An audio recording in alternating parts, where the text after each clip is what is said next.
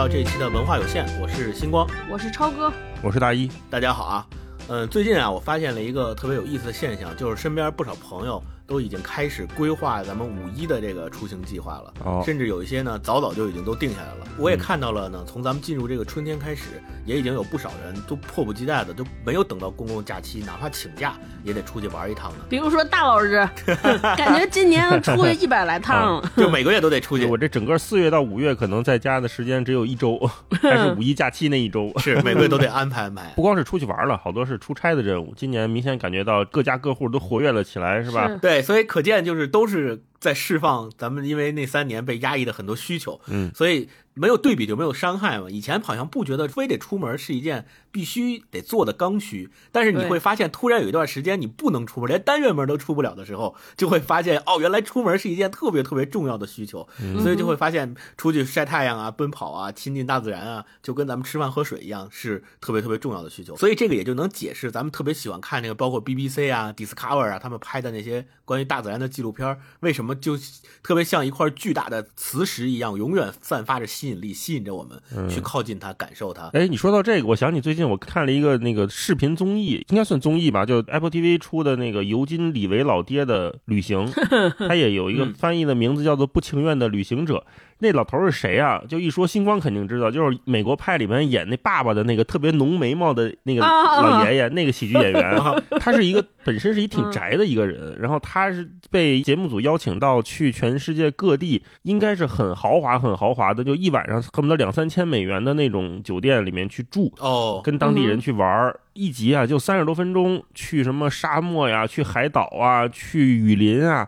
呃，去火山边上啊，他还跟他周围的人去互动互动，很紧凑，很好，很好看。而且他有的时候就喜剧演员嘛，还自己还出点梗，挺逗的。如果大家对这个旅行感兴趣，可以看一看那个美国版综艺大观 老头版，就他一个人。正大综艺，综艺大观是表演文艺晚会儿。美国老头版 正大综艺，对对。继续说回来，所以就是对大自然的这种亲近感和一定要融入它的需求，其实是深藏在我们每一个人。最内心深处的底层需求，所以它也可以让我们能够重新体验到我们。人类这个物种作为动物的其中之一，呃，把它融入到大自然，就成为大自然拼图的一部分。那除了像这种让我们感觉到特别直观或者说特别震撼的纪录片以外，我们能不能从文学当中也找到我刚才说的这种重新融入大自然、重新成为大自然拼图中的一部分的这种感觉呢？所以今天我们就来聊一聊被誉为自然文学和自然主义写作代表的作品——约翰·亚历克·贝克，也就是简写为 J.A. 贝克的散文集作品《有损》。那刚才我们前面说看纪录片体会到的是我们人类又重新好像作为动物的一员重新回到大自然。有损这本书是更进一步，就是它的书的。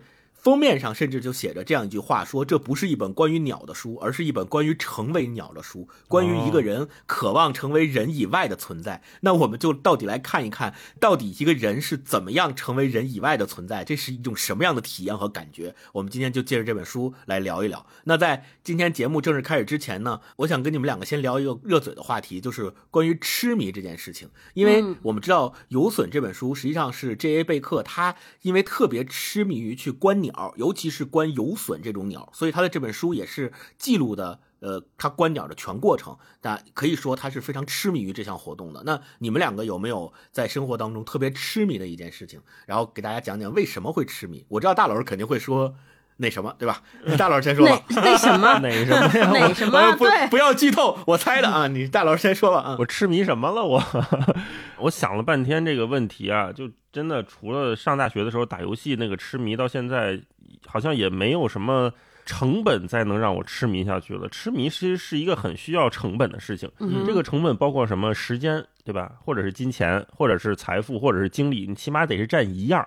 我们什么时候这些东西特别富裕呢？年轻的时候可能时间特别富裕，或者再长大点精力特别富裕，对吧？无处发泄，嗯，甚至能站在街边上站一宿就跟人聊天，这也算是痴迷。我觉得就痴迷熬夜，对吧？然后再往后得等可能我们人生五六十岁了，是吧？说金钱或者是财富比较充足了，是吧？可能能痴迷点别的事情。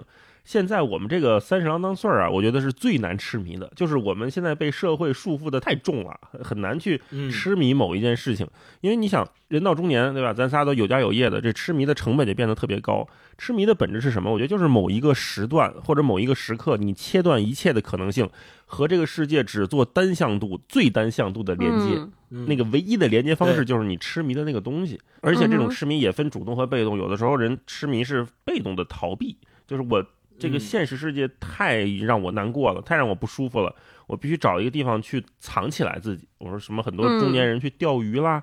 或者说什么就是在车库里坐着了，我觉得那也算痴迷，就是他必须让自己切断所有连接，这个时候只跟自己待在一起，或者只做一件事。嗯嗯，但是我这几年说实话，我真的很少有什么特别痴迷的事情在我身上发生了。哎，我以为你的答案会是看废墟是出痴迷的哦，没有到痴迷的程度。对哦，痴迷是得有条件去，没有条件也要去。大老师这个对还是是找有条件才去，对吧？是，哦嗯，嗯哦，就是你们对痴迷的这个定义，应该是说迷这件事里面，痴迷是等级最高的那一种我。觉得有个判断标准啊，就是为了这件事儿，我可以这个吃喝拉撒，起码就是舍弃一到两样。就是比如说我嗯年轻的时候打游戏，我可以不睡觉，对吧？那去废墟嗯我不不至于。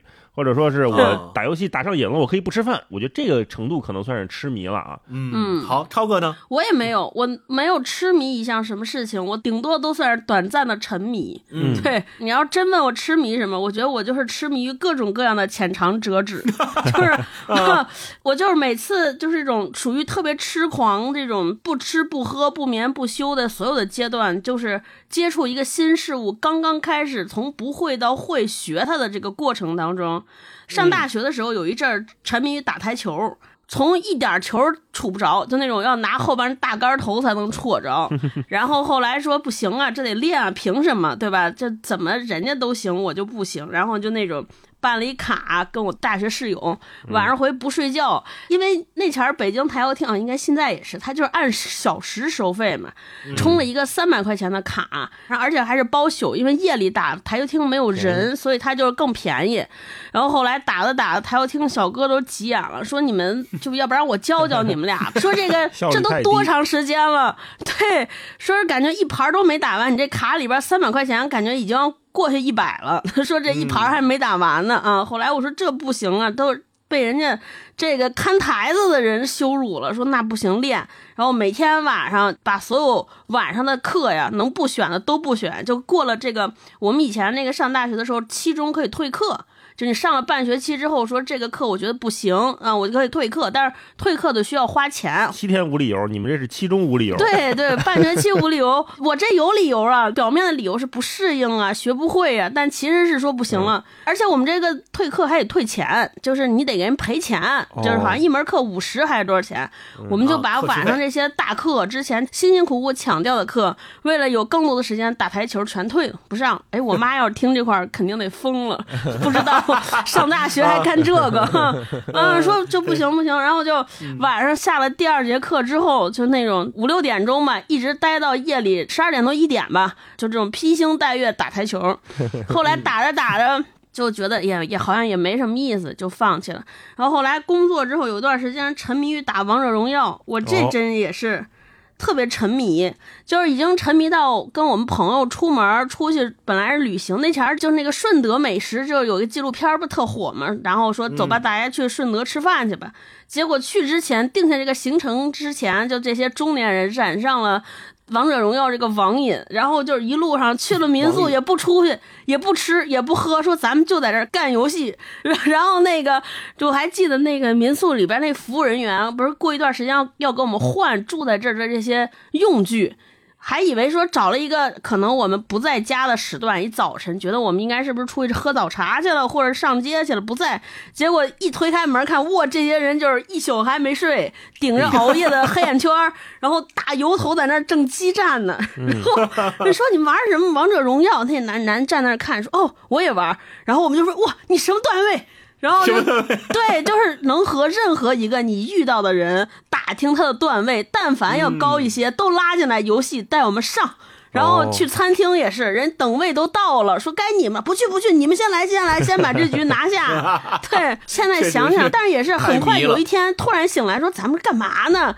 几个人加起来一百多岁了，对，说这算了吧，然后就就突然间醒悟了。反正我觉得也没到痴迷的程度。我觉得你这个算了，我觉得我这算沉迷。我觉得痴迷是那种他能当中就是主动的享受到乐趣，能感受到这个东西带来你的好。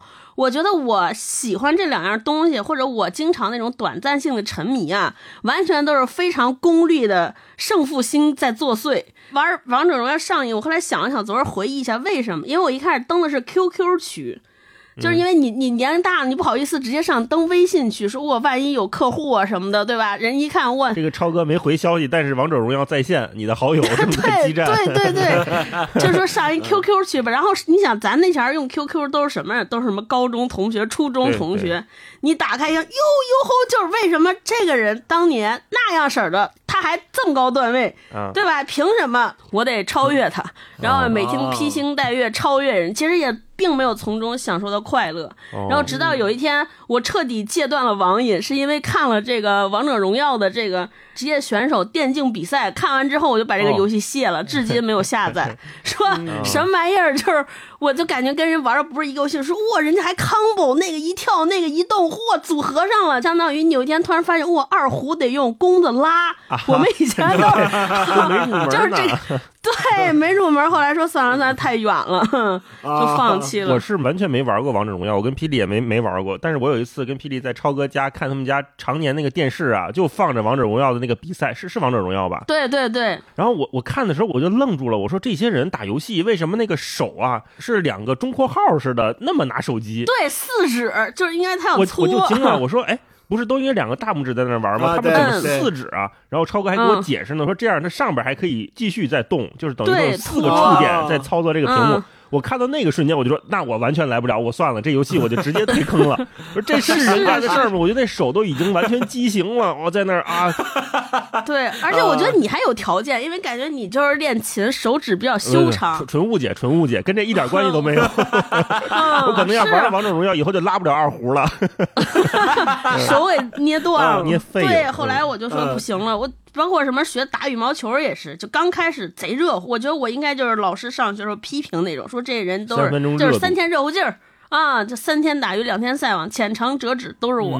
他还是没有从中找到永恒的热爱。昨天我跟勾总分析，你还是没有从这里边找到这个享受。我说我一直以为我之所以这个特别快的褪去热度，是因为我老觉得我干的不好。他说那不可能，王者荣耀估计全中国打的好的就那些人，大多数水平应该跟你差不多，可能比你强一些些，但人家还能持续的玩，对吧？肯定人家从中找到其他的你想不到的乐趣。他还批驳了我说你这种。太功利了，只想赢那不行，找不着乐趣。我说也是，嗯嗯，所以我觉得我这不能算狂热，嗯，痴迷。大家评评理吧，评论区评评理啊！听超哥刚才说这个，给我一个启发，是不是说，如果我们要把对一项东西的喜爱或者是迷恋上升到痴迷的这个最高的等级，一定要加上时间？或者一定要加上可持续性的这个概念，才能到痴迷的那个程度。对，而且我觉得它一定不是一个要有一个功利的结果。比如说，咱们读有损的时候，这个人观鸟、观牛损，他一定不是说我靠，我要去写本书，或者说我要成为我们当地观鸟最牛叉的人，说我对 鸟的知识懂得最丰富的人。我集齐所有宝可梦。我觉得这肯定还不是靠这种所谓叫一个特别明确的目标而推动。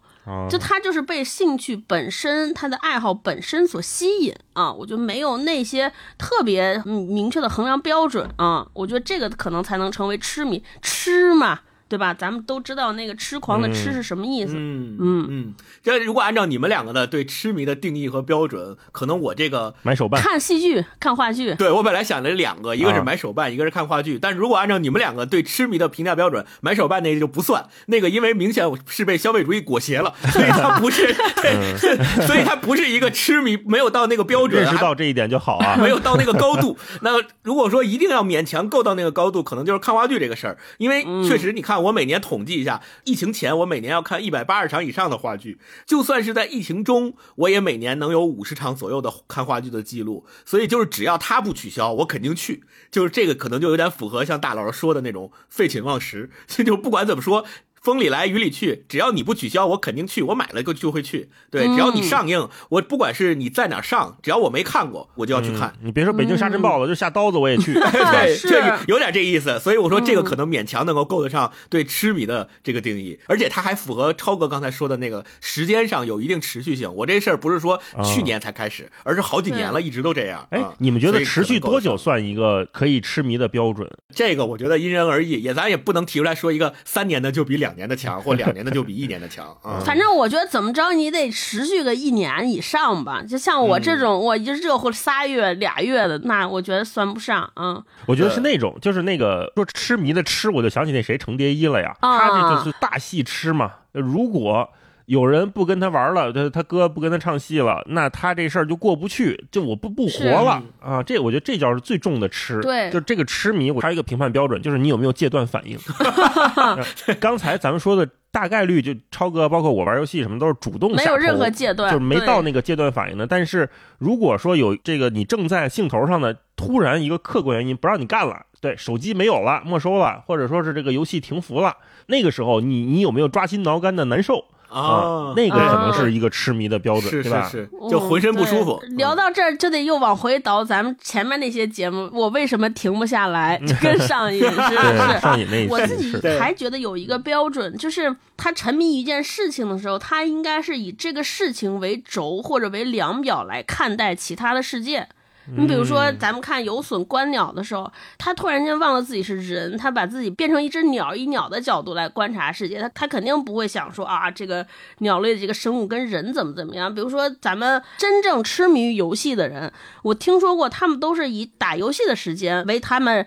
就是每天生活的切割点，对，就是说我不打游戏的时候，我在这个填缝填点什么缝，而不是说我要留多少时间给游戏。它整个视角都迁移变了，就跟咱们每天上班的人一样，就分主业副业，你是以上班为时间切割点来分的。你说我今天要上班，所以上班之外的那些事儿才是副业。对对，你看，包括程蝶衣也是，就是他看戏的，他不会想到，他就张丰毅扮演那个角色，就他的这个师兄，他完全是站在戏的角度。我们怎么唱？一辈子戏，对对对对对，就他把他的生活已经过成了戏了，在他的生活里边，戏就是他的生活，对，没有区分了，对，嗯，这个特别对。好，那我们也聊了聊我们三个人分别的痴迷的点，可以看出来，其实我们都觉得对痴迷来说，这件事情还是一个非常非常高等级的，或者说很难触碰到的一件事情，也现在也很难有一件事情说说我们一定能够痴迷进去。那接下来我们就来聊聊这本《有损》，我们看看 J.A. 贝克为什么他就这么痴迷于去。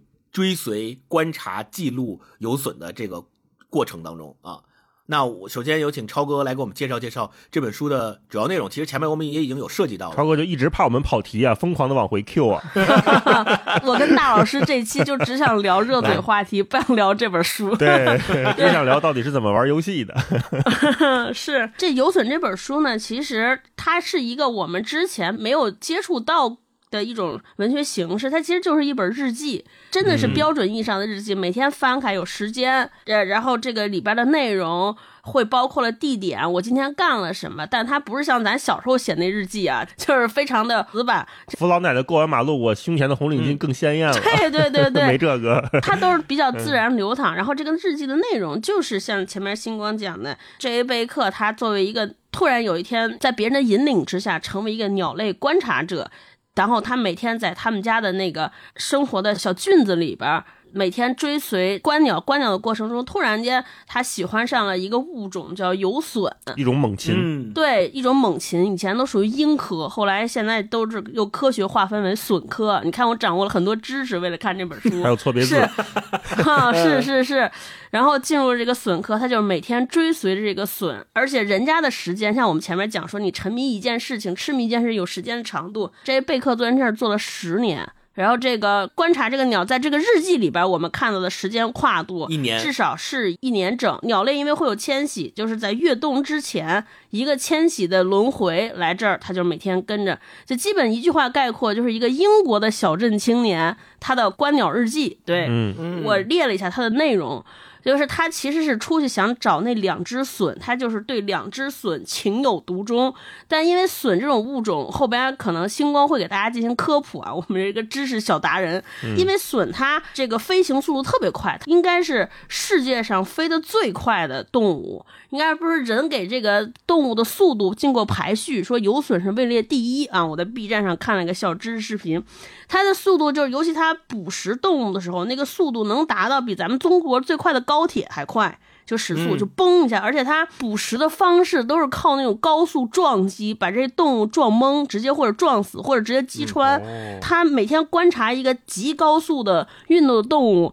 大多数时间他是看不着的，而且这本书书写的年代是上个世纪六十年代，然后 J.A. 贝克本身还是一大近视眼儿。你想六十年代的时候也没有什么特别先进的观测设备，他虽然是在英国，但是他只是个普通的小镇青年，所以没有特别厉害的装备，每天就骑着自行车，高度近视，然后拿了一个望远镜，望远镜，而且那最简陋的那种望远镜，双筒望远镜在这儿观笋，所以大多数时间他是找不着笋的，所以他大。多的时间都是在等待，在在这趴着，然后看看其他的鸟，然后看看田野，就这样每天都是在等笋，然后笋来了之后就是砰一下致命一击，然后就走了闪躲，所以就是他大多数的时间其实是在和这种。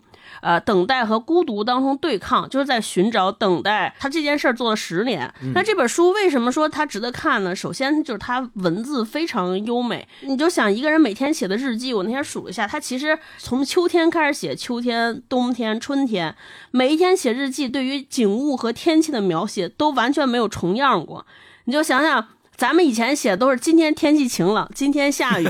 对他每天在英国那个小镇上。而且是靠海的小镇，其实大多数时间都是有雨啊、雾啊、风啊。他怎么写雾，他都有不同的写法，所以写的非常好。包括他其实每天观测的东西都很固定，鸟也是相同的鸟，这些鸟干的事儿也差不多，但从来不重样。而且另外读这本书，我觉得我们三个人应该都有一个共同的心态，就是羡慕。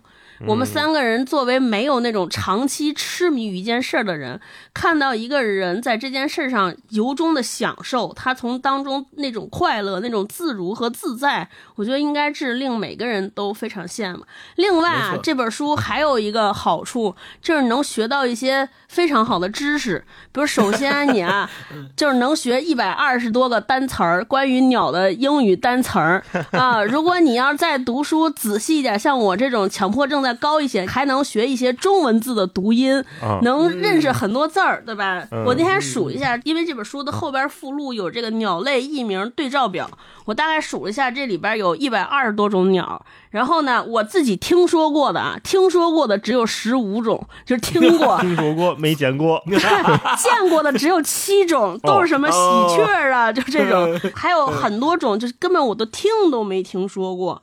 嗯，所以真的是学了很多知识，而且这本书的阅读过程，我的心路历程也特别复杂，因为我看的时候你都没见过嘛，就我就上网去查，就上 B 站说哇这是什么鸟，长得什么样，然后然后看一看呢，就是说那就看块视频吧。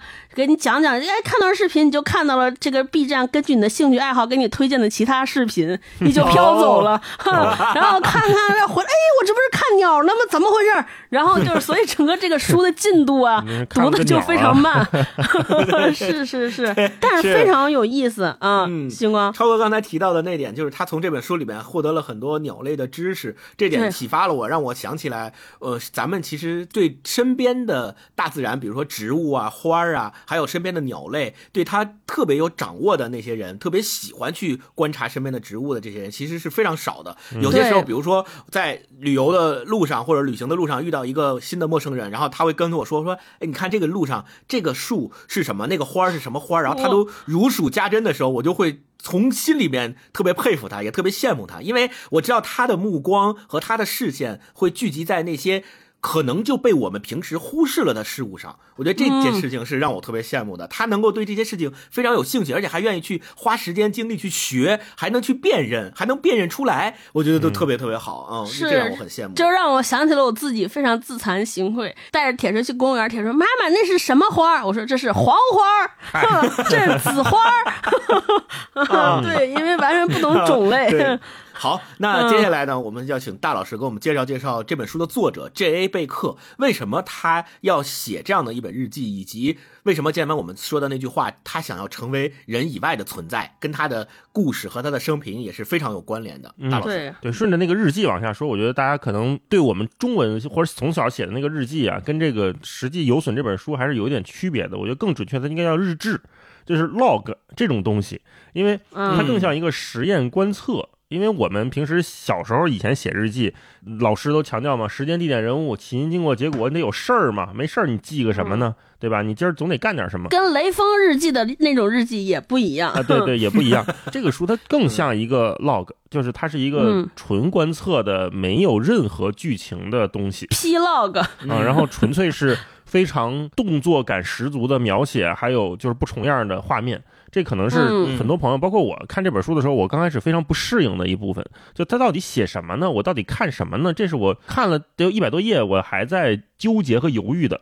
然后我就劝自己，我说：“哎呀，咱看书不就是看看这些没见过的东西吗？这种没见过的写作形式也算一种，对吧？那你让我天天看，我也受不了。但是好歹有这么一本书，让咱稍微的领略了一下啥叫自然文学，或者啥叫自然写作，可能也有帮助啊。我就想起来前两天我跟霹雳姐，我们俩跟任宁去圆明园观鸟去了。那是一个月以前，就三月初那天早上。”众所周知，任宁是一个在咱们朋友圈里面就是很喜欢观鸟的这么一位嘛。然后他那天来北京，说问我要不要去观鸟。我说行啊，观鸟那干点啥呢？他说就看就行。他是专门来北京观鸟的吗？没有没有，他是来开会，然后顺便观鸟。我觉得他这也算了一个，就是跟我去不同城市找废墟差不多，就是他到了不同城市，他得找这公园去观鸟。比如圆明园就有哪些鸟是值得一观的，或者说圆明园有什么特别的存在，就他们是有一个小圈子，会类似有一个什么小地图啊，是啥？他给我看了一眼。对，我们那天早上大概是从七点在圆明园门口集合。对我们到的时候，公园还没开呢，然后公园门口集合，然后赶着第一波这个游客进去，大概走了一个多小时吧，到八点。嗯，你大概感觉一下，我们能关着多少鸟？是你能关着多少鸟，还是人宁能关着多少？这俩差别可大了。我跟你讲，对，就得他告诉我，哎，那儿有一什么什么，你拿望远镜赶紧找。然后我找半天找不着，他说，哎，得飞走了。你估计？我估计啊，一个小时能看见四五十种，三十多种，三十二种。对我我是有点没想到的，因为你想，就是咱们平时出门看，也就认识个什么喜鹊。充其量就是灰喜鹊，对吧？要不就是麻 雀，就是这。对，就就这能就认识这三四种。对，对，它是有一个自己的一个好像是记录软件还是啥的，就是嗯，跟那个中国观鸟记录中心是联网的。就是你看到什么鸟了，你可以在上面标记一下。比如我在哪看见一只苍鹭，我在哪看见一只鸳鸯啊。光是鸭子呀，就是我们一块儿去观鸟的时候，他就跟我普及了有好几种。什么？我们那天看到的，就是咱们在平时在水里看那些游着的鸭子，有螺纹鸭，有绿头鸭，有青头前鸭、白眼前鸭、普通 秋沙鸭，还有什么？我看看啊，他给我做了一个记录，白头鸭这些名字反正咱也分不清，但是他给我指，比如说，哎，你看那个头有点白，这个个儿有点小，跟鹌鹑似的在那游呢，呃，就就这种不同的鸭，还有什么各种鸡，黑水鸡、古顶鸡，什么山斑鸠、朱颈斑鸠、戴胜，然后还看了好各种啄木鸟，大斑啄木鸟、灰头绿啄木鸟，然后什么各种雀，什么红嘴蓝雀、小嘴乌鸦、沼泽山雀、远东山雀。然后银猴长尾山雀，反正就是他标记完了之后，把这作业发给我，我就照抄。我就说，哎，行，那我也当我看见了。最后我只跟他认识了一种鸟，就是乌冬。就乌冬啊，特别好认。我也跟大家普及一下，我们平时看就八哥是黑色的嘛，就是全身黑色，然后一小鸟。然后乌冬跟八哥长得非常像，但是乌冬是有一个金色的眼线的。而且乌冬是学叫声特别厉害，他说很多乌冬就是会学那个电动车那个九九九九九的那个叫声。我们在圆明园里还听啊。大儿说这乌冬，这好像是一个属种。我这两天学了好多知识，就是瞎鸟这个特别让我增长见识。就是我以前觉得咱们就是什么鸭了，就会游的、会叫的、会什么的。因为咱们这本书里边他会写什么涉禽，你们还记得吗？就涉水的涉。我说我这什么是涉禽？第一次听，后来我就去。查了查，你就查这个呀，查这个动物啊，得先有一个最基础的知识，叫那个生物分类学。门纲目科属种。对对对，门纲目科属种，你还不能说这什么类，你还得分啊。对，就这个涉禽是怎么分？叫什么鸟类六大生态类种？对。就它生态，然后就分什么游禽、涉禽、攀禽、陆禽、猛禽、民禽这些。我说妈呀，就光这一个底下就有好几万种。然后我就说，哎呀，算了，这个知识体系太庞杂了，放弃吧，哼，博大精深，无法沉迷。是那个时候，我觉得就跟大家推荐他那个任宁他们跟婉莹一起录的那个《别来年见》，在小宇宙上都能听。就如果大家对这个观鸟啊，对这种另外一种生活方式感兴趣，可以去听听他们那个节目。特别原生态啊！最近好像婉莹在给鸡舍安鸡门，我听着可逗啊。然后说说回咱们这个这本书啊，就是这个有损的作者贝克，他叫 J A 贝克。为什么叫 J A 贝克？就是没有说全名呢，就是这还有一个小故事，又一个知识。他在英国是一位相当神秘的一位作家，就神秘到什么程度？他好像总共啊，一共就出过两本书，嗯，对，而且很多出版商是在他去世多年以后才知道他的全名叫什么。之前的 J.A. 贝克一直是个缩写。他呢，就是英国艾塞克斯郡的人啊，就是一辈子大概就生活在这个小镇上。就像刚才他们呃超哥和星光介绍，就是一个英国的小镇青年吧，啊，学历呢也不高，就是中学程度。呃，非常不幸呢，是从小就得了这种类风湿关节炎，后来就是恶化成了强直性脊柱炎，应该是行动非常不便的这么一位作者。那对于他跟这本书的关系，就有两个小传说，一个是说，是他写完这本书之后啊，病情开始恶化，后来不幸的离世了。还有一种说法，就推断说他可能是因为身体一直的不好，一直的吃不消，才写出来了这本书。所以我们看到他说，为什么他想成为人以外的存在，想成为一只鸟？他为什么一直在观有隼这么迅速、这么自由、这么翱翔的一个充满力量的生命体？可能是对他自我的某种投射，也有可能是这样。所以很多读者也说，在从这本书里面看到了一些灰暗呢，或者一些对生命残忍的猎杀呀、相互之间的捕猎、捕食什么的，他有可能是也在反映他自己的一些。心境吧，啊，超哥，嗯，大儿说到这儿，反映那个心境，我就想起来，我阅读这本书的时候，前一个阶段，跟这个作者第一次产生严重的共鸣，是我那天就脚崴了嘛，去一个足踝科看脚去了，然后我就说带这本书，因为等号很长时间看一看，因为就是去那儿看的都是什么拄着拐的、一瘸一拐的、打着石膏的，都是这些行动不便的人，然后大家有的还刚刚受伤，哎呦哎呦在那叫唤，然后我就说我我坐在这。个人中间，包括我自己，看着这些游隼在天上飞翔，我就觉得天哪！就这个时候，你就觉得产生了连接，对一个人，对于这种鸟的向往。你像我们这些走路还不便的，你看还有一个物种在这种一万英尺的高空中自由翱翔，自由自在，想去哪儿去哪儿。啊，那一刻我就觉得，我好像知道了，他就是作者 J. 贝克对于那种鸟的喜欢向往到底来自于哪儿？对对。就是他想成为这个人以外的存在，就是在这个游隼里面非常重要的一个概念。就是刚才我们说，没错，大家对 J.A. 贝克的生平了解可能也就仅限于此，其他的也不太清楚，很神秘。对，就是他是一个如此行动不便的一个人，渴望成为鸟飞上天。他也是一个知道自己生命即将结束的人，他的愿望是不成为人，成为人以外存在。其实都是对生命本身的存在不同形式的探讨，对对吧？那不光是我们可能带入游隼，可能也会带入被游隼捕猎的这些其他的生物链上的。某只鸟或者什么样的动物，呃，我们甚至可以说，就他笔下这个锋利的游隼每起飞一次，他的生命就在书里面延续了一回。对，而我觉得这恰恰是所有的文学作品最高的境界，可能就是所有写作者都追求的那种永恒、延续、自由和不朽。是的，大概就是这些贝克的一些事情吧。对，所以我们如果在读这本游隼的时候。不知道 J.A. 贝克他背后这个作者有这样的生平的故事，以及他身体上的这些不便，我们读这本书和我们知道了这个。呃，背景之后再读这本书，感觉一定是非常不同的。因为我们知道，其实这本书本身来源于他十年的日记的浓缩出来的这个作品，它就是 J.A. 贝克自己本身的一种人格和心理上的投射。那我想补充刚才大一老师跟超哥介绍的这部分两点，就是第一点就是贝克他后来得病的这个叫强直性脊柱炎是一个什么样的病呢？它是一个类风湿性关节炎转成的一个病。就我们说，比如说现在像腰椎间盘突出啊，还有包括说在脊柱上面，因为脊柱上面它是分节儿的嘛，一节一节的，它这里每一个节儿，如果比如说里面开始长骨刺了，或者是它里面有骨质增生，它这都属于呃风湿性关节炎的一种病症。突然想说，大家打开节目从这儿开始听，说我这是什么？马上要卖药，老专家救救我！对，所以就是强直性脊柱炎到发展到最后，可以理解为它临床的表现是什么呢？就是身体开始慢慢慢慢僵硬，他可能就只能坐在轮椅上，或者长时间的保持一个姿势不能动。所以，我们知道，在这十年当中，他的这个病是在不断发展的。对于他来说，去追寻、观察、记录这些有损的生活状态，和跟着有损一起去走这件事情，可以认为对他来说是越来越困难的一件事情。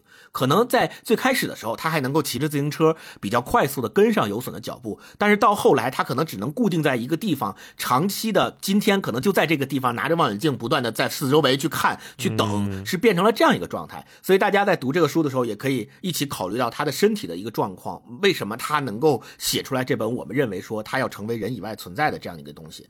然后另外有损是什么呢？刚才超哥也说了，呃，有损是这个世界上。飞行速度最快的鸟类，它的速度最快，俯冲的时候可以达到三百八十九公里每小时，确实比我们的高铁还快。那它在俯冲的时候，它的身体会变成一个像子弹，动量特别大，对对，像子弹一样的形状的东西，直冲向它的猎物，一下会把它的猎物撞死，甚至于撞晕。那这个时候就要求有损，它对自己的路线控制是要非常精准的，因为它在这个过程它已经加速到那个高速了。如果这个时候突然它想要抓的那个猎物，比如挪地儿了，它得在这个过程当中马上调整自己。的方向再去向它去撞嘛，然后我们人类在有损的身上其实也借鉴了很多。工程学上面的发明，比如说特别有名的美国的 B 五二轰炸机。我们如果大家感兴趣的话，可以在网上找一下它的图片。你可以看油损俯冲时候的那个状态和 B 五二轰炸机的造型是一模一样的，非常像。所以它在俯冲的时候的速度也可以达到非常非常快的速度。还有另外就是油损它高速冲击对它身体的构造是有影响的，因为你看我们人在快速跑的时候，你可能呼吸都困难。那油损是怎么做到的呢？它眼睛上面有一层膜。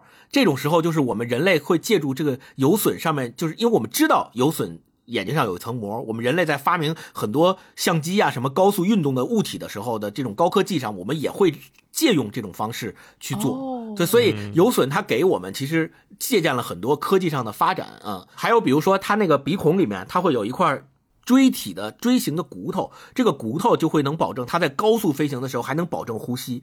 所以喷气式飞机是怎么突破速度的限制的？其实就是借鉴了有损它那个呼吸道里面的那个骨头的设置。因为飞机特别高速的时候，空气实际上是非常稀薄的，你没有办法再用空气来推进嘛，加速。这个时候里边设置了这样一个东西之后，就会很有帮助，很有用。嗯，这个是整个有损的关于一些有损的知识啊。那接下来我们来聊一聊，就是关于这本，它是一本。J.A. 贝克想要成为人以外存在的书，那如果用一个词来形容你们在阅读这本书时候的感受，你们会用什么词？嗯，我看到的是孤独。就这本书看的时候分为两个阶段，就一开始我确实是真的非常非常难以融入，就是硬着头皮看。嗯，后来我是呃看了，我们后边也会聊，就那部电影《宇宙探索编辑部》。看完之后，我好像突然间懂了。这个电影里边其实也是讲的，也是一个人老认为有外星人、外星生物的存在，然后每天出去找，而且即便工具很陈旧，所有人都不理解他，工作也失去了，然后他非常坚信于执着，就是这样一群人。我突然间发现，哦，好像 J.A. 贝克也是跟他很像的人，那个游隼可能就是他心中那个外星人或者外太空生物的存在。然后我突然间看这个作品的。视角就变换了，一个呢是我一开始试图理解他所欣赏的这个事物本身，我就想一开始看的时候说，哎，到有损有什么好，有什么魅力，什么事儿让他痴迷？我试图理解这个事儿。后来我从看的时候，我我开始理解一个人，当可能他在现实的生活当中，呃，有一些。不能说不如意吧，就是他把自己的生活重心切在一个他特别喜欢的那个世界里边，就他这爱本身，他这个情感本身，我觉得是我一直想。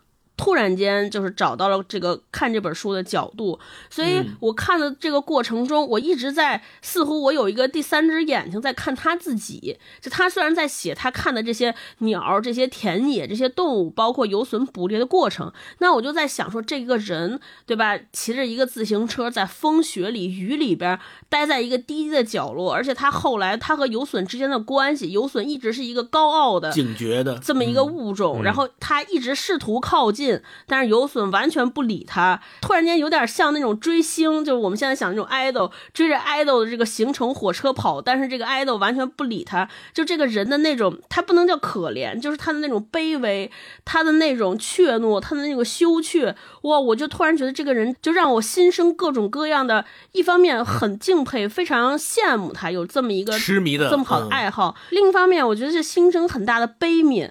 就感觉他的世界里只有他自己和这些鸟，其他什么人都没有啊，就是那种莫大的孤独感，就这个情节特别复杂啊。嗯，对，嗯嗯说起这个宇宙探索编辑部，我记得超哥昨天看完之后，还特意发了一个社交媒体，说看哭了，是吧？对，就嗯一直在哭，而且那个后劲儿特别大。就我是那种对于那种特别凄惨啊，就是那种情节，我一一般很少哭。我一般是那种，就是咱们上次聊哪期节目用了一个标题，就是这个给所有不被理解的人一个拥抱，就那啊些不被理解的人，那些被拥抱的瞬间。就这种嗯温暖让我特别感动，我就觉得这些人终于被有一个人理解了，被有一群人看见了。就这种和解和释怀，会让我，我每次都是对这种点特别感动。那这些贝克对我感动的点就是，哇，还有一些人愿意把这本书出出，而且真的，大家可能想不到，这样一本书在英国当年非常畅销，而且畅销了半个世纪。就那个时候的英国，大家回看历史，你会发现那个时候英国，包括欧美，它是个什么世界？就二十世纪六十年代，大家想到的是英国的摇滚，是 Beatles。你想，当所有人都在大城市里边追 Beatles，而且还有好多这个，比如女权运动啊，就是性解放运动，都在世界各地各种轰轰烈烈地进行，大城市里边都是那种状态。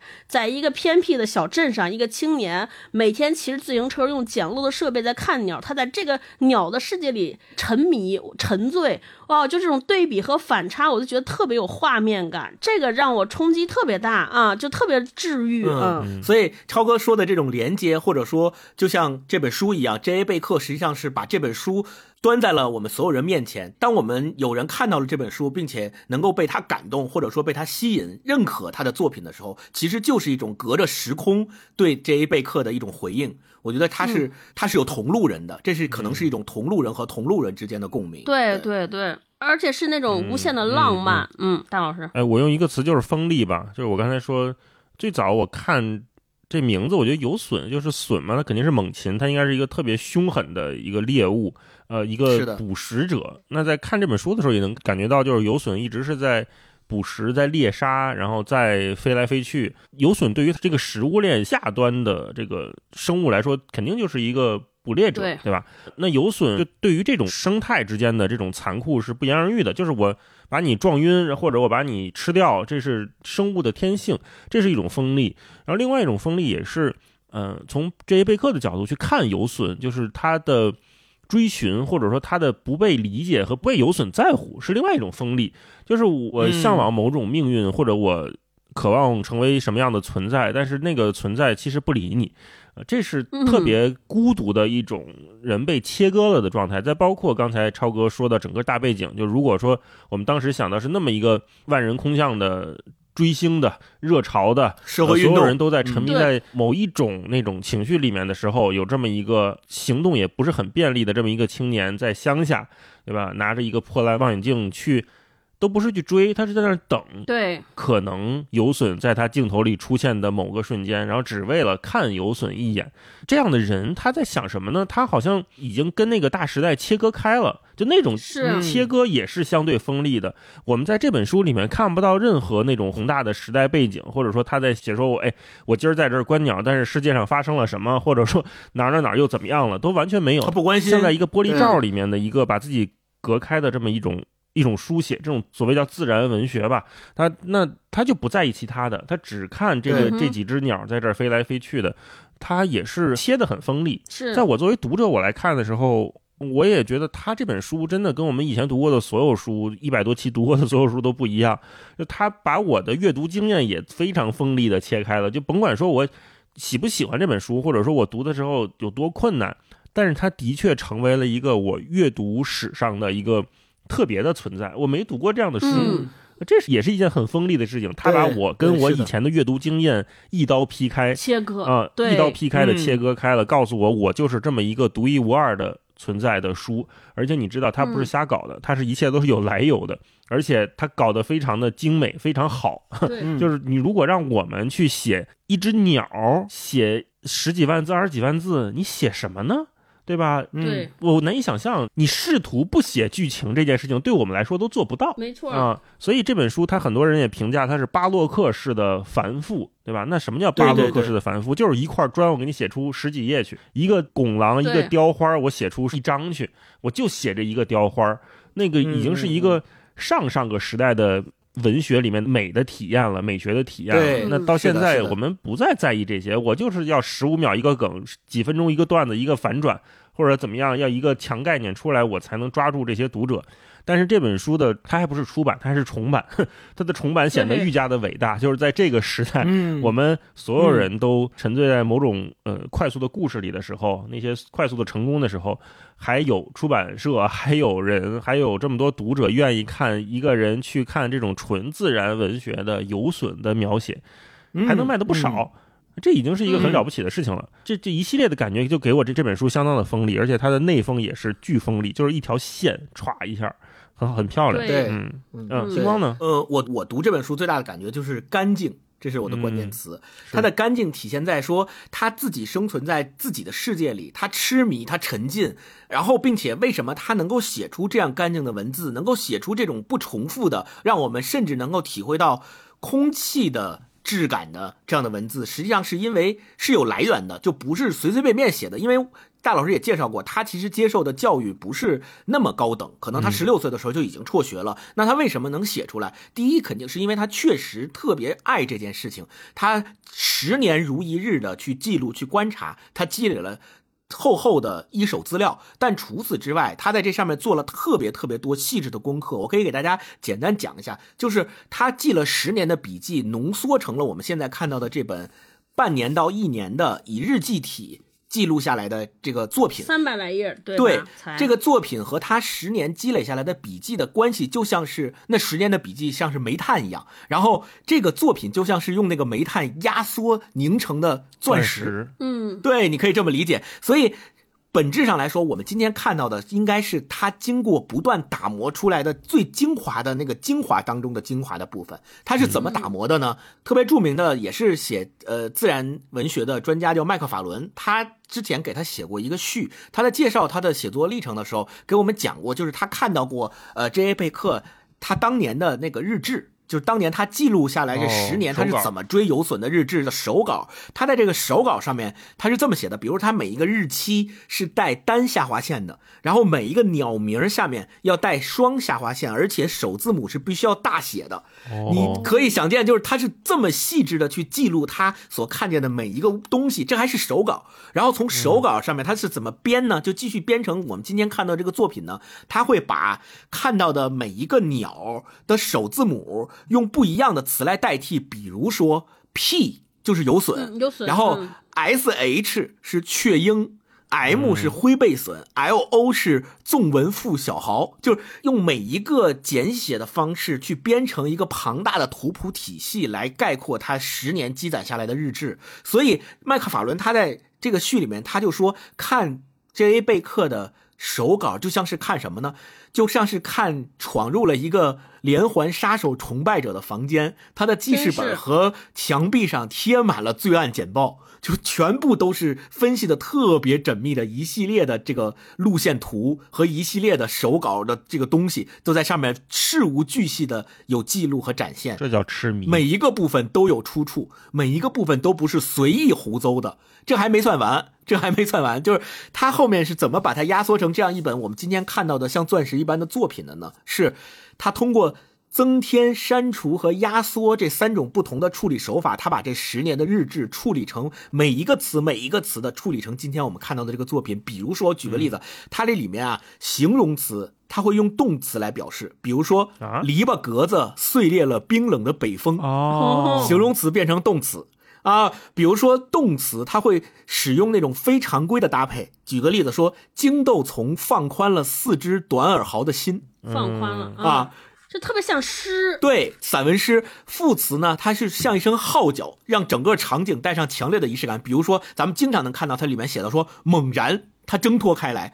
傲然向南飞去，直到黑云的边缘。就这种词，会让你体会到跟我们之前的阅读经验完全不同的感受，是因为它在这里边是一个词一个词的进行了细心的雕琢。这是他写的时候就这样，还是翻译的好啊？他写的时候本身版本就是这样的，然后哦翻译的译者李思本老师，他把这个原汁原味的味道也给我们大家翻译出来了，我们才能够从中文里边也能感受到他的这种精雕细琢。我觉得这是特别特别重要的一点，所以说让我体会到阅读的时候的干净那种感觉，就他真的是用尽自己全部的力量在做这件事情。把观鸟这件事情做到了极致，就是跟他相比，真的，咱们所说的可能勉强算得上痴迷的那些东西都算不上了。对兴趣爱好都算不上。如果他的这件事情才算痴迷，那谁能比得上他这种痴迷的程度呢？真的比不上，嗯太太厉害了，太热爱了，是的，是的，嗯，好，那我们说到这儿就进入这个精彩片段分享。刚才我前面也已经提到了，你像它里面经常用形容词变成动词啊，然后包括副词的运用啊。我们分享片段的时候，大家也可以去着重的听一下它这里面的这种写作的雕琢的手法是怎么样让你有这样的感觉的。嗯，大老师先来吧嗯。我我先从后面分享啊，就是他这个最后这个译后记这一部分，就是李思本老师写的，他也引用了书里面的一段啊，是这样的，他前面是引用哈，我一直渴望成为外在世界的一部分，到最外面去，站到所有事物的边缘，让我这人类的污秽在虚空与寂静中被洗去，像一只狐狸在超尘灵性的冰冷的水中洗去自己的臭味儿，让我以一个异乡人的身份回到这小镇。游荡赐予我奔涌的光芒，随着抵达消逝。啊，后面是里斯本老师写的。遗憾的是，作为一个人，他一生都没有走出过他的埃塞克斯。作为一个人，他平淡无奇，他近乎隐形。事实上，英语国家的出版人在他去世多年后才获悉他的全名——约翰·亚历克贝克。他是土生土长的埃塞克斯人，一生都生活在当时还只是一个乡村小镇的切尔姆斯福德。他所受的正式教育于1943年结束于切尔姆夫斯德爱德华六世中学，当时他年仅16岁。可能唯一具有自传性的情节是，他在完成这本书后即患上重病——类风湿关节炎，并最终死于缓解关节疼痛的药物所引发的癌症。他从未在书中坦言过自己患病的事实，但最粗心的读者也能感受到他正在遭受某种折磨，精神上的、肉体上的。他看待事物的方式透着一丝灰暗，甚至是一股死亡的气息。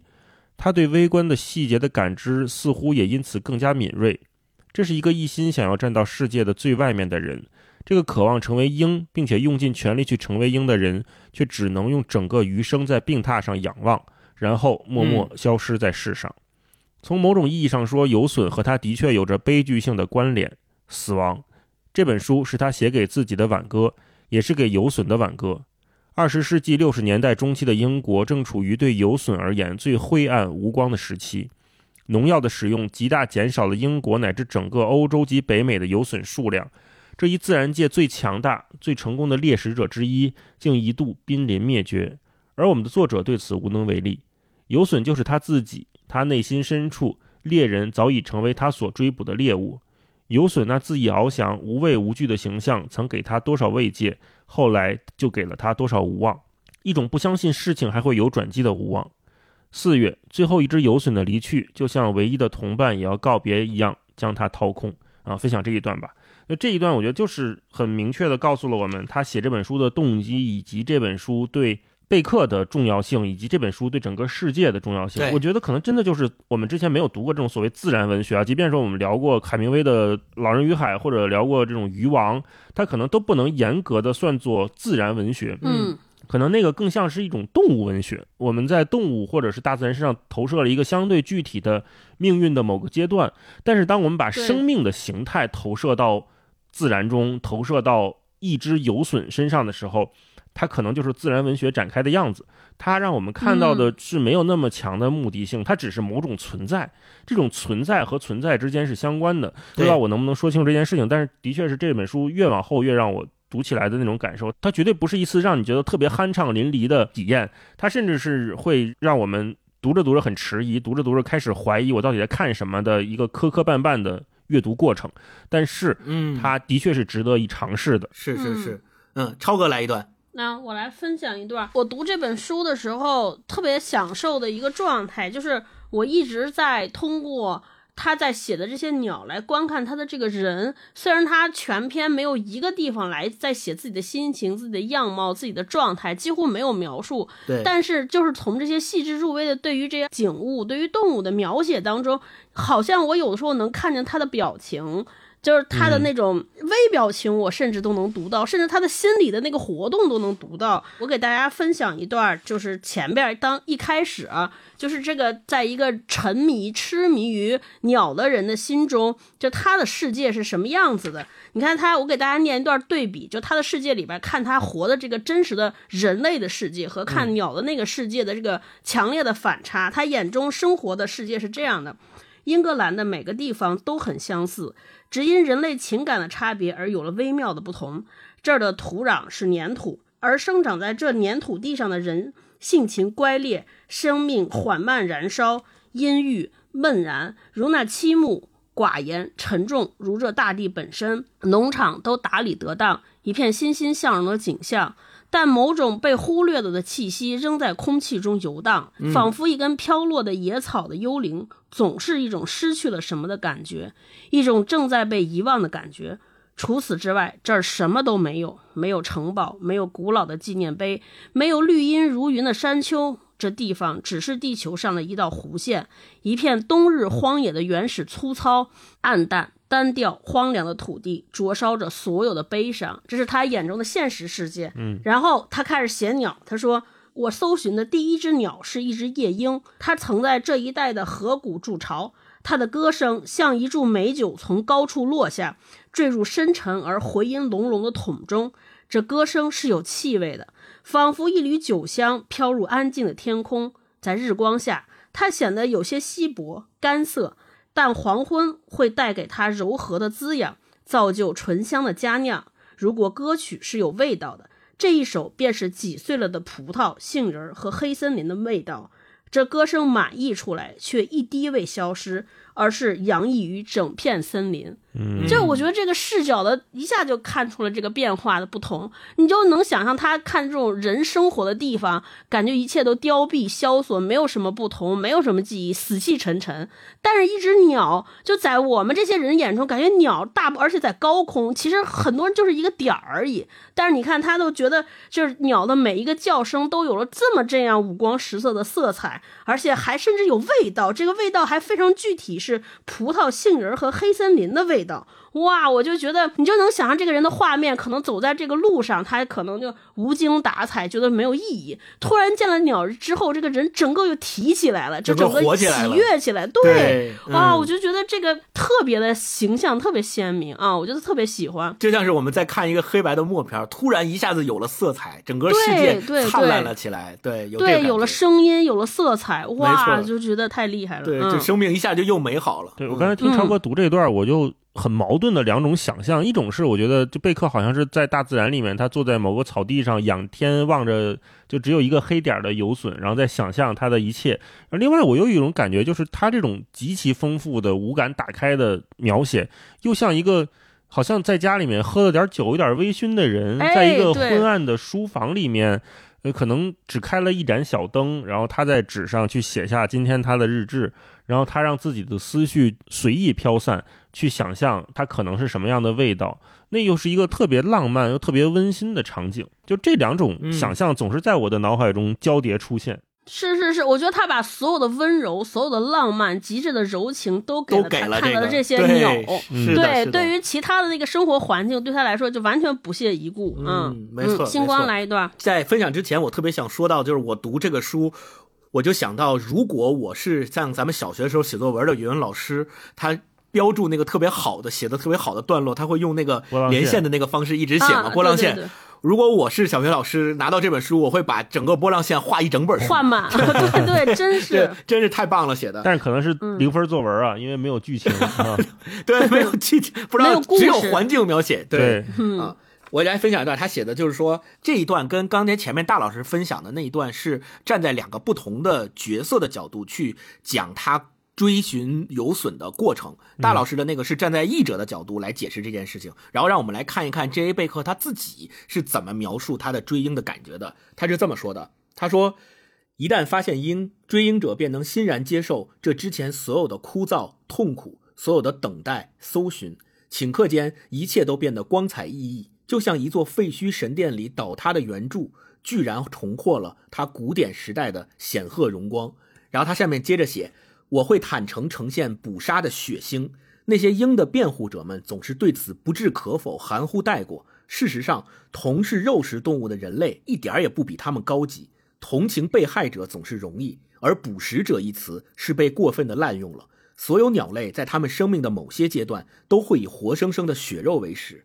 啊，我想分享这段，就是他也解释了他对这个 呃为什么他喜欢游隼的原因，就是因为很多人都来诟病说游隼是这个世界上的猛禽，它杀生，它伤害了很多其他同为鸟类的其他东西，它吃它们的血肉为食。但是作为 J.A. 贝克来说，我喜欢这个，愿意甚至我愿意成为他，呃，以他的视角来观察世间的一切。其实正是因为我认为我们从事肉食动物的人类一点也不比他们高级。我觉得这是一种特别平等的去看待生灵和物种的观念，这个我特别喜欢。然后另外，嗯，最后他也写的说，整整十年，我追寻着游隼，我的确是为他着了魔。与我，他曾是圣杯一样的存在。现在他离去了，我漫长的追逐结束了，没剩下几只游隼了，将来只会更少。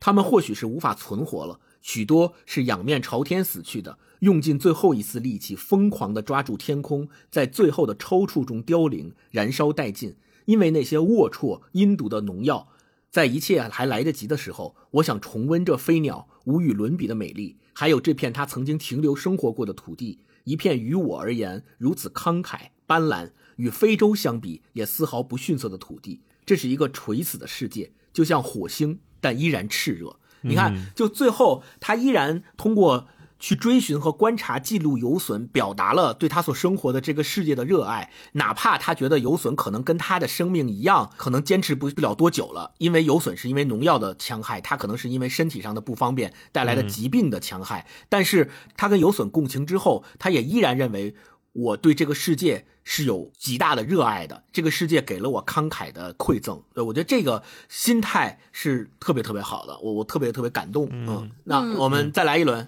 呃，大老师。嗯好，我就分享就刚才星光分享的前一段儿一点点哈，也是这一块儿。他在写我的第一只游隼是什么样的呢？这便是我的第一只游隼。自那以后，我虽又见过许多，但没有一只能超越它的速度。它热烈如火焰的生命力。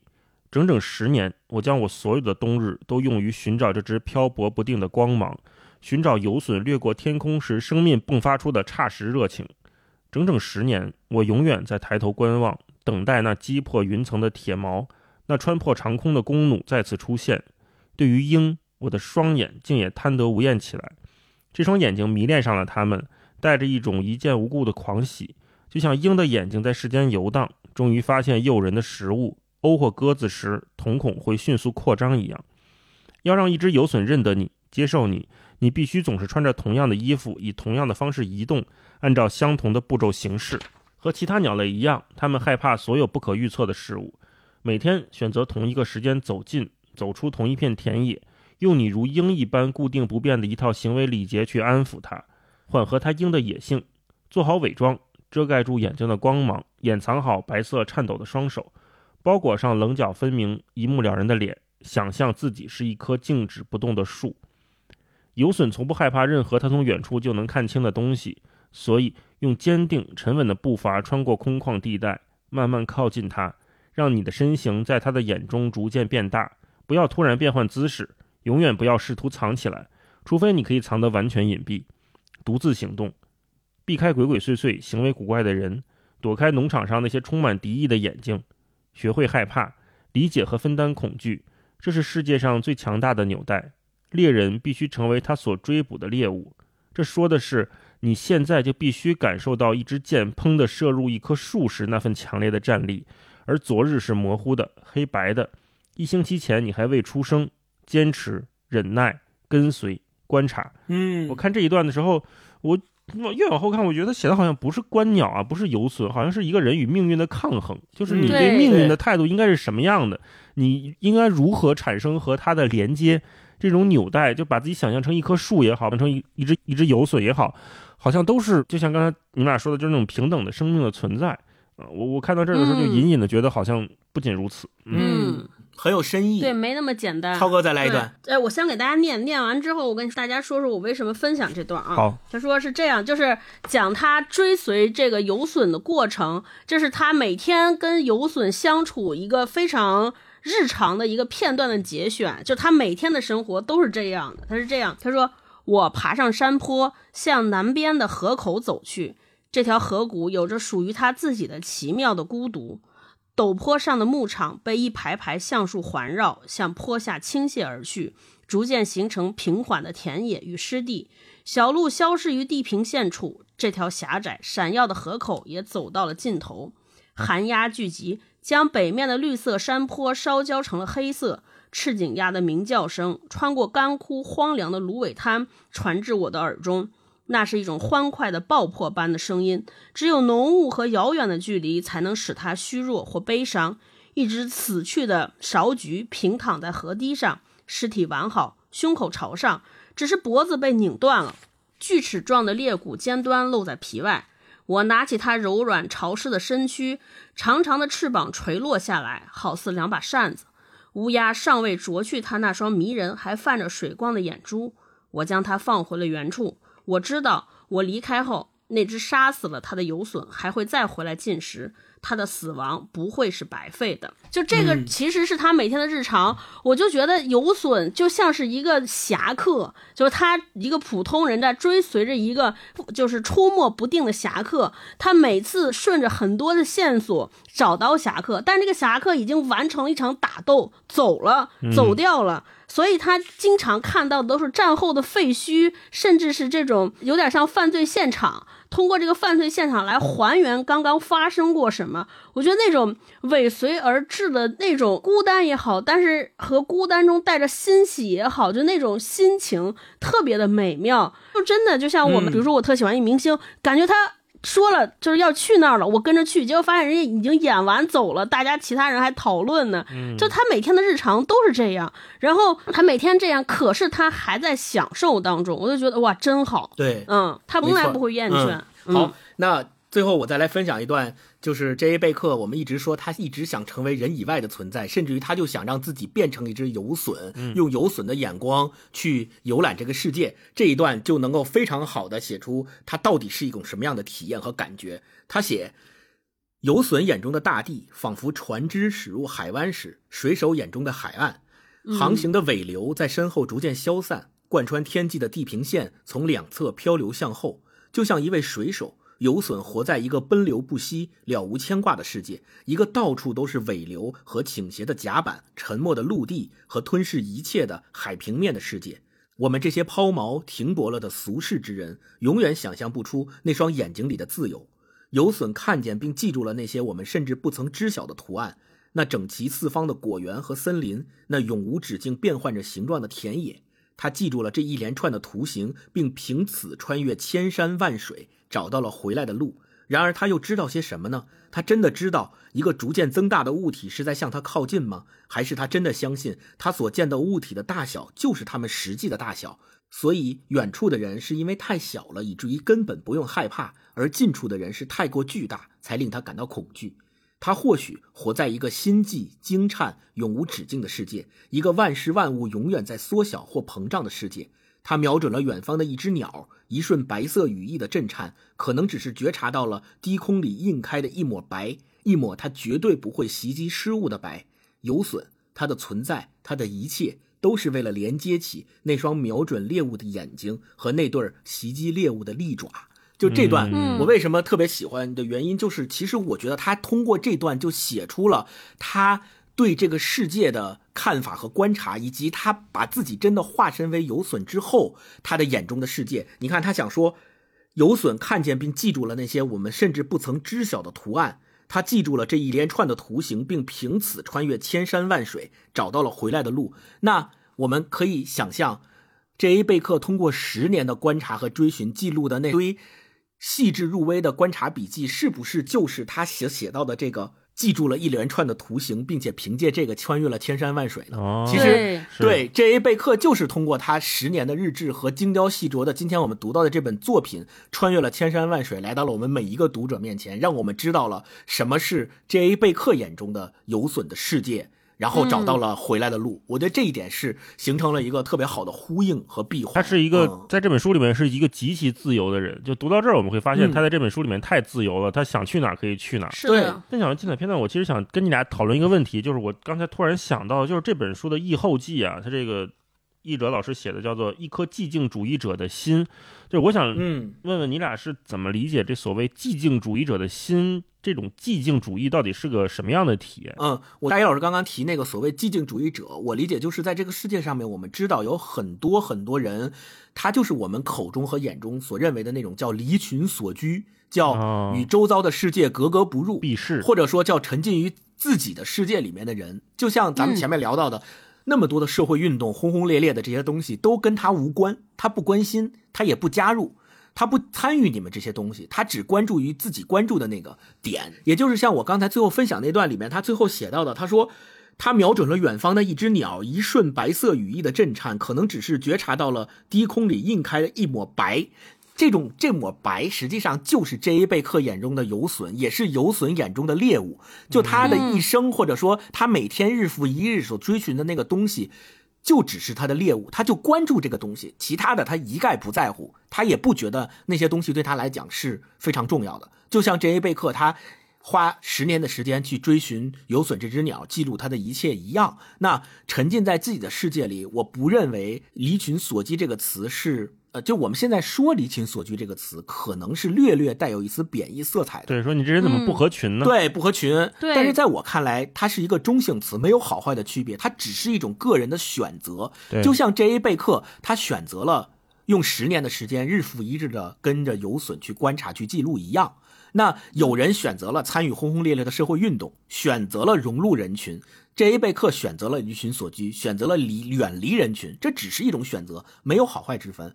另外，咱们前面也讲到了痴迷这个概念嘛，每个人其实都有自己痴迷的东西，或者说每个人都有自己沉迷的东西，他可能没有达到痴迷的层次和阶段，但是嗯那也就是说，每个人都会有自己的世界。这个自己世界既是安乐窝，也是避风港。我也觉得沉浸在自己世界里不是什么坏事儿。我们知道的很多前辈，很多对这个世界做出重要的贡献、留下重要作品的人，我们仔细去看，其实他们都是沉浸在自己世界里的人。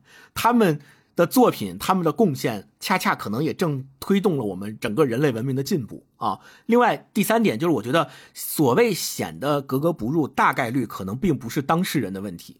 换句话说，就我们如果单纯的去评价一个人，说，哎，你看这个人怎么这么不合群儿，这个人怎么跟其他人都不一样。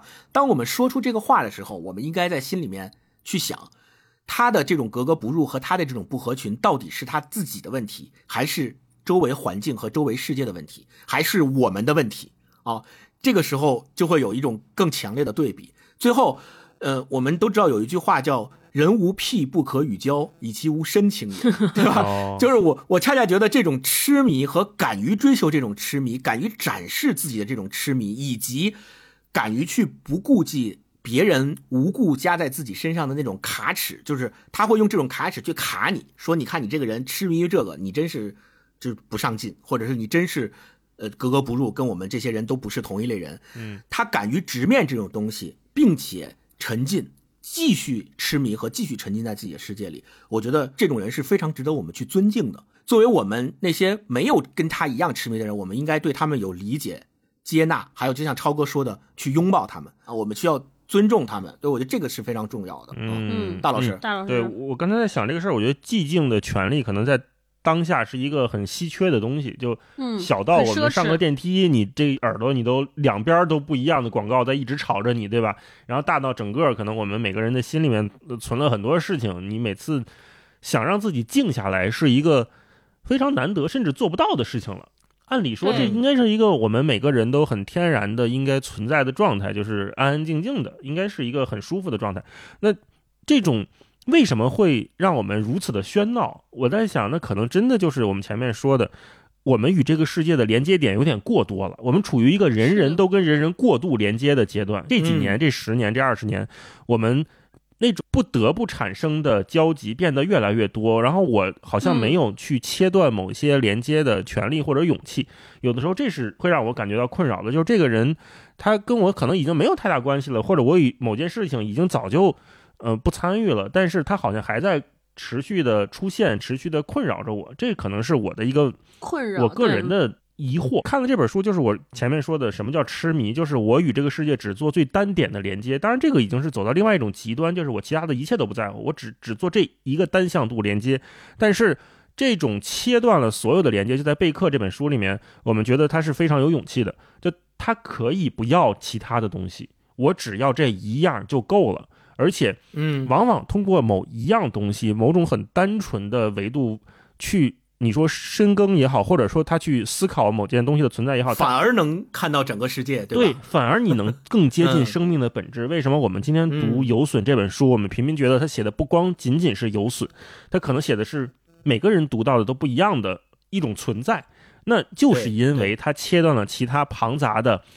那些繁荣的连接，让他与这个世界单向度相处。偶尔的单向度相处，可能恰恰是一个寂静主义者最舒服、最自洽，而且是我们当代每个觉得很杂乱的人都应该去接近的生活状态。嗯，这是我觉得所谓寂静主义对我们的意义吧。嗯，超哥呢？嗯，星光说那句话有点启发我，就包括我这两天不是特别喜欢那个《宇宙探索编辑部》里边，就他很多台词就是那种点燃我的感觉。就所谓寂静也好，或者说喧嚣也好，到底是谁定义的？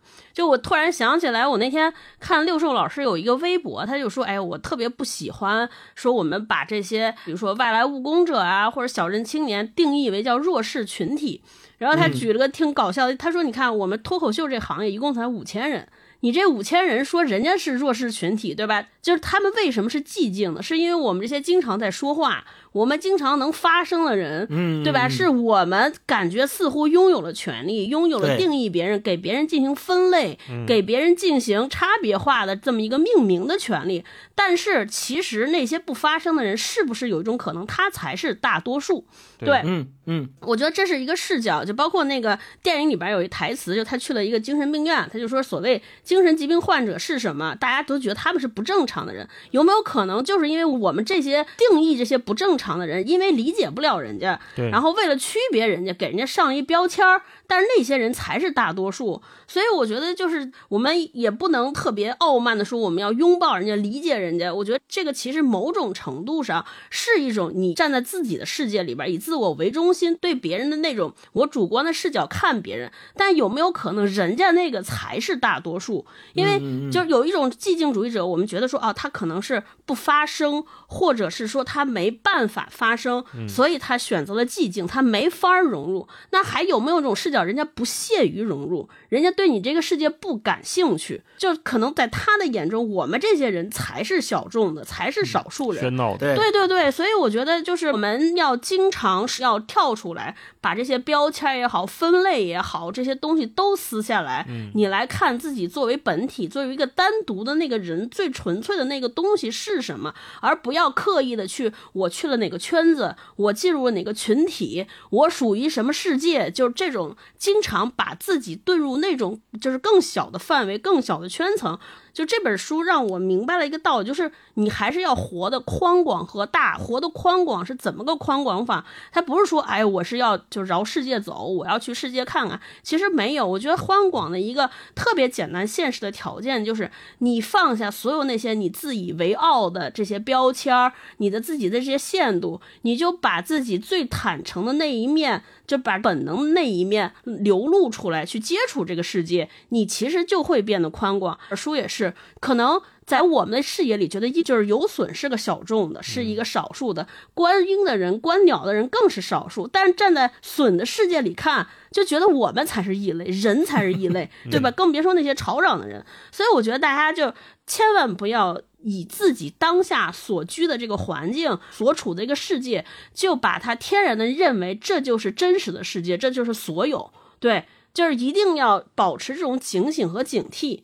对我可能才是那个少数的人，我可能自己才是那个离群所居的人啊。而且我觉得这样就是你也没觉得离群所居这个事儿有什么特别可怜或者特别孤单，没有。其实每个人都差不多。你站在另一个人的世界里看，我们都是小众的，都是孤单的。让我们大胆的离群所居，让我们大胆的寂静起来。是是是，对，做一个骄傲的寂静主义者。对，做一个骄傲的跟别人不一样的人，没关系。对，嗯，好。